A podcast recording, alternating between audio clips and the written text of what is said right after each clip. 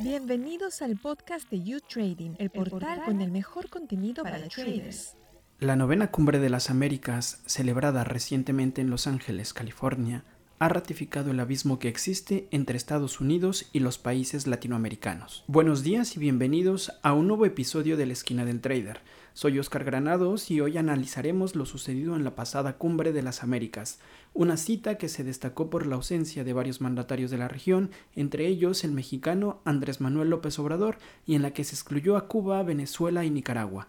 Para hablar de lo sucedido nos acompaña Ignacio Bertesagui. Hola Ignacio. ¿Qué tal, Oscar? ¿Cómo estás? Ignacio es director del Instituto de Negocios Internacionales de la Universidad Católica del Uruguay. Ignacio, ¿para qué ha servido la última cumbre de las Américas? Bueno, uno podría decir que fue una cumbre muy polémica, en particular porque el presidente Biden eh, está eh, claramente enfocado en liderar o relacionarse con América Latina a partir de su concepto de democracia y eso por supuesto que limita su relación con varios países de América Latina que están atravesando dificultades en este sentido.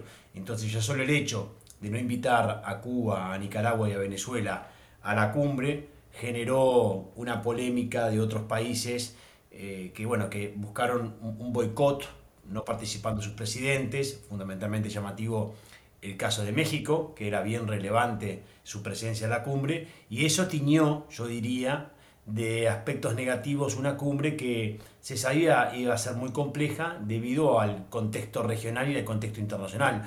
Uno imagina que, que, ya se sabía de antemano que Biden no iba a invitar a Cuba, a Venezuela y a Nicaragua, eso no estaba en el set de opciones, me parece, y también se sabía que algunos países de la región iban a reclamar en ese sentido y no iban a participar si nos invitaban a todos los integrantes de la región. Entonces eso ya generó de por sí una, una polémica y un resultado negativo en cuanto a cuál es realmente la mejor estrategia que está desplegando Estados Unidos con América Latina. Pero uno puede decir que igual el hecho de que se desarrolle la cumbre, que se hayan presentado algunas propuestas muy de corte general de parte de Estados Unidos, eh, bueno, es un inicio quizás de otros posibles espacios de cooperación entre Estados Unidos y América Latina, pero todavía con poca claridad de parte de la potencia del norte. ¿no? Mencionas algo que destacaron los grandes medios internacionales, la ausencia del presidente mexicano.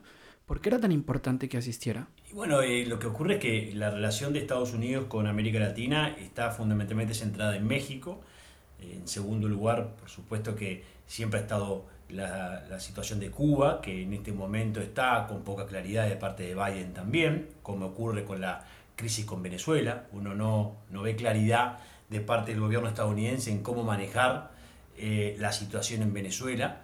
Eh, y eso, por supuesto, que es fundamentalmente el, foco de atención de Estados Unidos en América Latina. Y entonces México es central en la relación de la región. Y el hecho de que Brasil también demoró su participación, Bolsonaro no tiene una relación cercana a, Biden y esto tiene que ver, no, sé si recuerdas, eh, Oscar, que tiene que ver con la posición que tomó Bolsonaro en su momento con la política interna estadounidense y con el proceso de transición que se dio entre Trump y Biden. Entonces allí Bolsonaro finalmente participa, pero lo hace eh, porque consigue esa reunión bilateral con Biden, si no, no hubiera ido a, la, cumbre y bueno, y México decide no ir, planteando desde un inicio que si no estaban invitados Cuba, Nicaragua y Venezuela no iría.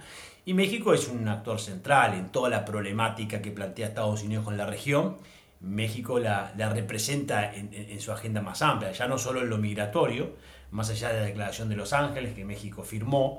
Eh, por supuesto que si se va a discutir en una cumbre, entre otras cosas, sobre eh, democracia y México no está, y no está porque considera que está mal no invitar a Cuba, Venezuela y a Nicaragua, que enfrentan justamente problemas con la democracia, si se va a discutir los aspectos de, seguridad regional, los aspectos de narcotráfico o lo que tiene que ver, por supuesto, con, con los asuntos migratorios y México no está participando con su presidente en la cumbre, ya eso, bueno, claro que, que afecta a los resultados, sin lugar a dudas, ¿no? Solo por ponerlo en contexto, ¿por qué se produce la exclusión de Venezuela, Cuba y Nicaragua? Venezuela, Cuba y Nicaragua, Nicaragua en, los últimos tiempos fundamentalmente, con lo que ha ocurrido en sus últimas definiciones de parte de Ortega.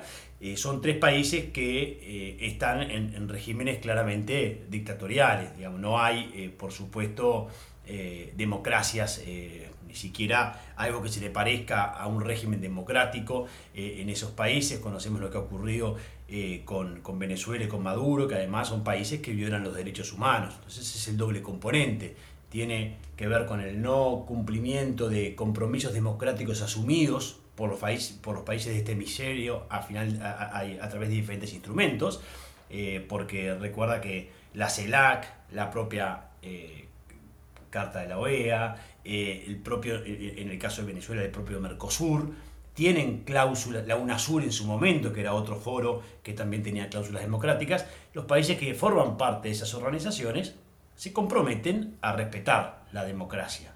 Entonces, eh, al, no cumplir este compromiso, son excluidos de las cumbres. Y esto no solo ha generado problemas en la Cumbre de las Américas, por supuesto que también en otros foros regionales eh, se han visto afectados por esta situación.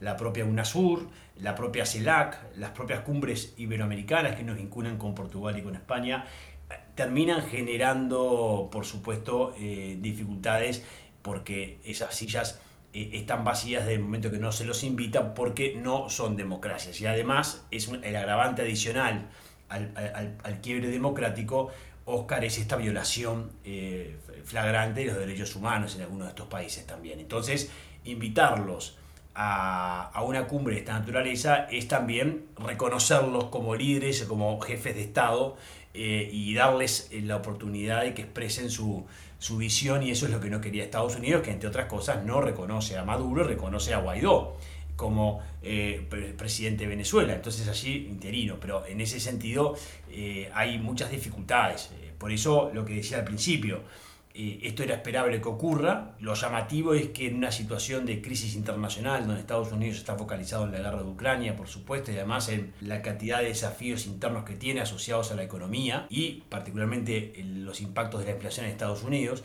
llama la atención que esta cumbre no se haya postergado, porque se sabía que no iba a tener los resultados que, Estados Unidos pretendía, ¿verdad? Sin embargo, se firmó el Acuerdo de Los Ángeles para regular la migración legal y frenar la ilegal. El documento fue suscrito por 20 de los 35 países de la región.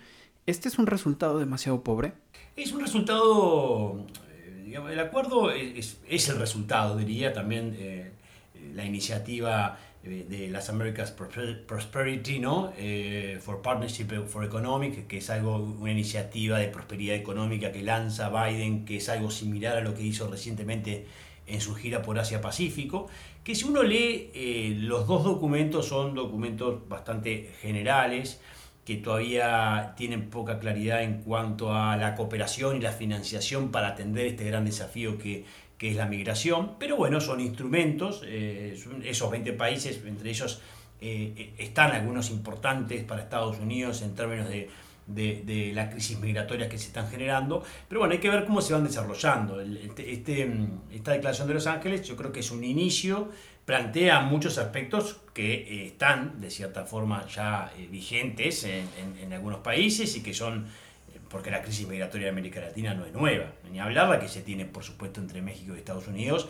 y entre Centroamérica y Estados Unidos, pero estamos hablando ahora de, la, de Venezuela, ¿no? la presión eh, migratoria que han sentido algunos países como Colombia o Perú por Venezuela, Oscar, ha sido realmente de millones y millones. Estamos hablando de una de las crisis migratorias más importantes a nivel internacional y, y esto está ocurriendo hace 3, 4 años, ¿no? Entonces, quizás llega tarde e, este, este, apoyo de Estados Unidos a plantear. Pero bienvenido sea, es un inicio, hay que ahora eh, bueno, lograr bajarlo a, tierra con apoyos concretos, con financiación concreta, hay algo así que se está planteando y se ha anunciado, esperemos que se siga en esa línea. Y lo mismo con la iniciativa eh, de la prosperidad para las Américas, que también es muy general, es muy general, y en el fondo está esta cuestión, Oscar, de un Estados Unidos que quiere estar presente en la región para competirle a, competirle a China, que ha ganado mucho espacio en los últimos tiempos. Y en ese sentido, esta iniciativa eh, de prosperidad para las Américas tiene todavía poco contenido en relación a la agenda que plantea China, porque Estados Unidos no está mirando todavía a América Latina en términos de infraestructura, de inversiones más específicas y de comercio. No se ha hablado en ningún momento de eh, avanzar en la firma de acuerdos comerciales, por ejemplo, de Estados Unidos con la región. Y eso sí es lo que quiere China. Entonces, allí hay todavía un Estados Unidos que, que, a mi juicio sigue sin tener una claridad en cómo se va a relacionar con América Latina. Yo creo que esto hay que reconocer que, quizás es mucho pedirle, Oscar, en este momento a Estados Unidos, porque eh, primero que uno podría decir que Estados Unidos hace muchos años, muchas décadas que no tiene una política definida con América Latina, en primer lugar. Más allá de estos países que sabemos que siempre tienen interés, como decíamos México, Cuba, en su momento algo Venezuela y, algunos países de Centroamérica. Después no hay una política clara.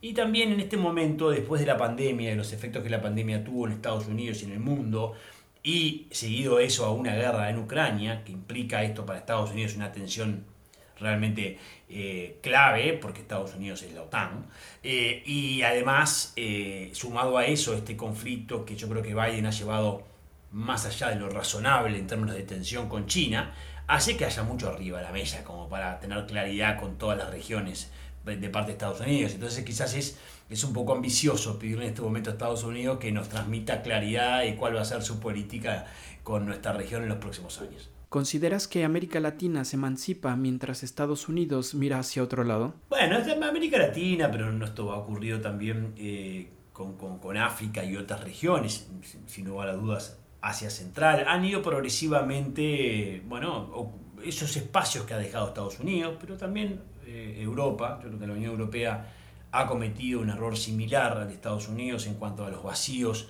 que ha dejado eh, en África y en América Latina, que ahora debido a la guerra en Ucrania, pero también eh, unos años antes de la pandemia, se estaba revisando esta estrategia, porque han perdido espacio, ya no solo con China.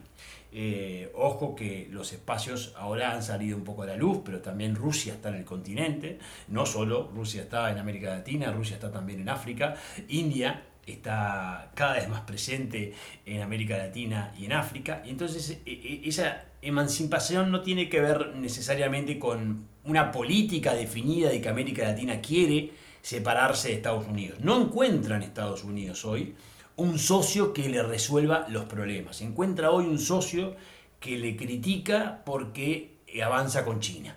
Pero bueno, uno avanza con China porque China le abre la puerta. No quiere decir que al abrir, al abrir la puerta con China uno coincida en todo lo que China eh, implica en su política interna o en su política internacional. Pero claro, China le está respondiendo a África o América Latina con lo que África y América Latina necesitan. Y no comparo estrictamente las necesidades de África y América Latina porque son bien distintas, pero focalizándose en América Latina, si América Latina precisa inversión, China está presente. Si precisa infraestructura, China quiere competir por infraestructura. Si precisa comercio, China está con una compra voraz de, bienes de, los que produce América. todo esto es lo que debemos discutir. Entonces yo no sé si es algo planificado de parte de América Latina, sino que es, bueno, nos hemos ido corriendo, como gran parte del mundo, hacia lo que ocurre en Asia Pacífico, a través del liderazgo de China. Y eso, eh, bueno, le ha pegado muy fuerte, sin lugar a dudas, a un Estados Unidos y a una Europa que han visto una pérdida de poder enorme en una región que les es natural,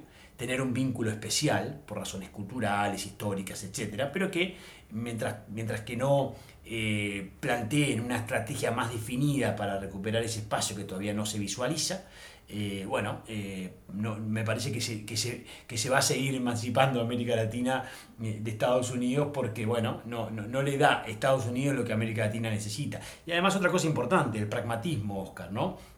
La política internacional actual los pragmatismos van a ser muy importantes para, poder relacionarse. Entonces, si yo me paro, yo soy Estados Unidos, y me paro, mi pilar central de, relacionamiento con América Latina va a ser la democracia, bueno, allí ya pongo una barrera.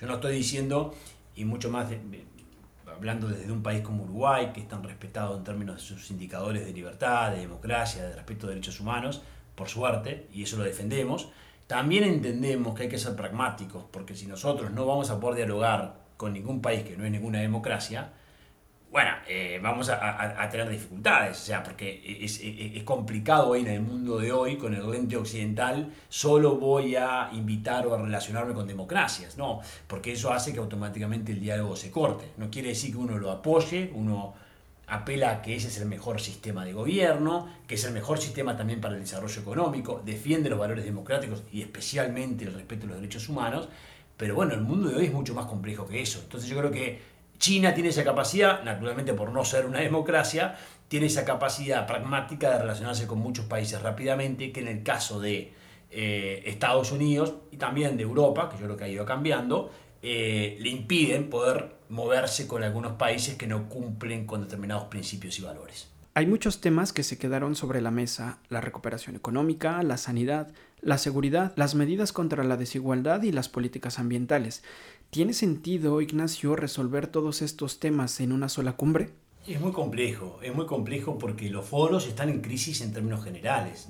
Eh, mire lo que está pasando en este momento que estamos conversando en la propia OMC, que acaba de anunciar que debe extender su, un día más su conferencia ministerial, su, conferencia ministerial número 12, porque no está encontrando acuerdos. Los acuerdos no se están encontrando en los foros, en las organizaciones internacionales, tampoco en los foros regionales. Las cumbres iberoamericanas están teniendo este mismo problema. La CELAC, que tenía un vínculo eh, con otras regiones, también está teniendo este problema. Los propios bloques comerciales atraviesan dificultades. Entonces estos foros de tantos países donde los temas son tan amplios, porque en la Cumbre de las Américas se ha discutido sobre cambio climático, sobre pobreza, sobre energía, sobre inflación, crimen organizado, sobre cadenas eh, digamos, eh, de valor, cadenas de abastecimiento, sobre derechos humanos, sobre migración, son temas muy amplios, se pueden llegar a acuerdos muy generales. Eh, de todas formas, siempre creo, Oscar, que es bueno que los presidentes y los líderes de los estados eh, se, reúnan, se, reúnan, que, a partir de esas reuniones y de esas cumbres puedan tener otras reuniones paralelas, que puedan tener eh, ciertos acuerdos. Eso, e, eso sigo pensando que, es relevante, pero no, podemos, no podemos creer realmente que las cumbres de esta naturaleza van a tener resultados muy concretos. Es muy difícil que eso ocurra. Tenemos que ir pensando en que vamos hacia un mundo eh, mucho más eh, bilateral y plurilateral en términos de coaliciones más reducidas, donde van a ser grupos de países que van a llegar a ciertos acuerdos y van a ser también dos o tres países que van a llegar a ciertos acuerdos. No podemos esperar eh, que los foros o los organismos internacionales tengan éxito en aspectos que son muy relevantes masivamente, con participaciones de, de, de, de más de, decenas de países, porque eso, eso va a ser cada vez más complejo en un mundo donde hay que reconocer eh, la fragmentación vino para quedarse. Entonces estamos en un mundo en plena guerra con, en, Ucrania, estamos en un mundo que está claramente reordenándose y que no sabemos todavía eh, cómo va a terminar, en qué va a derivar. Estamos con tensiones que nos preocupan especialmente entre China y Estados Unidos y con conflictos que nos pueden sorprender en los próximos meses. Entonces, en este mundo, la fragmentación eh, va a ser el denominador común y cuando hay mucha fragmentación, todos estos foros y todos estos organismos internacionales, bueno, no, suelen estar a la altura ¿no? y no logran, no logran acuerdos centrales para, para la comunidad internacional. Ignacio, muchísimas gracias por el tiempo. Por favor, con todo gusto, un abrazo.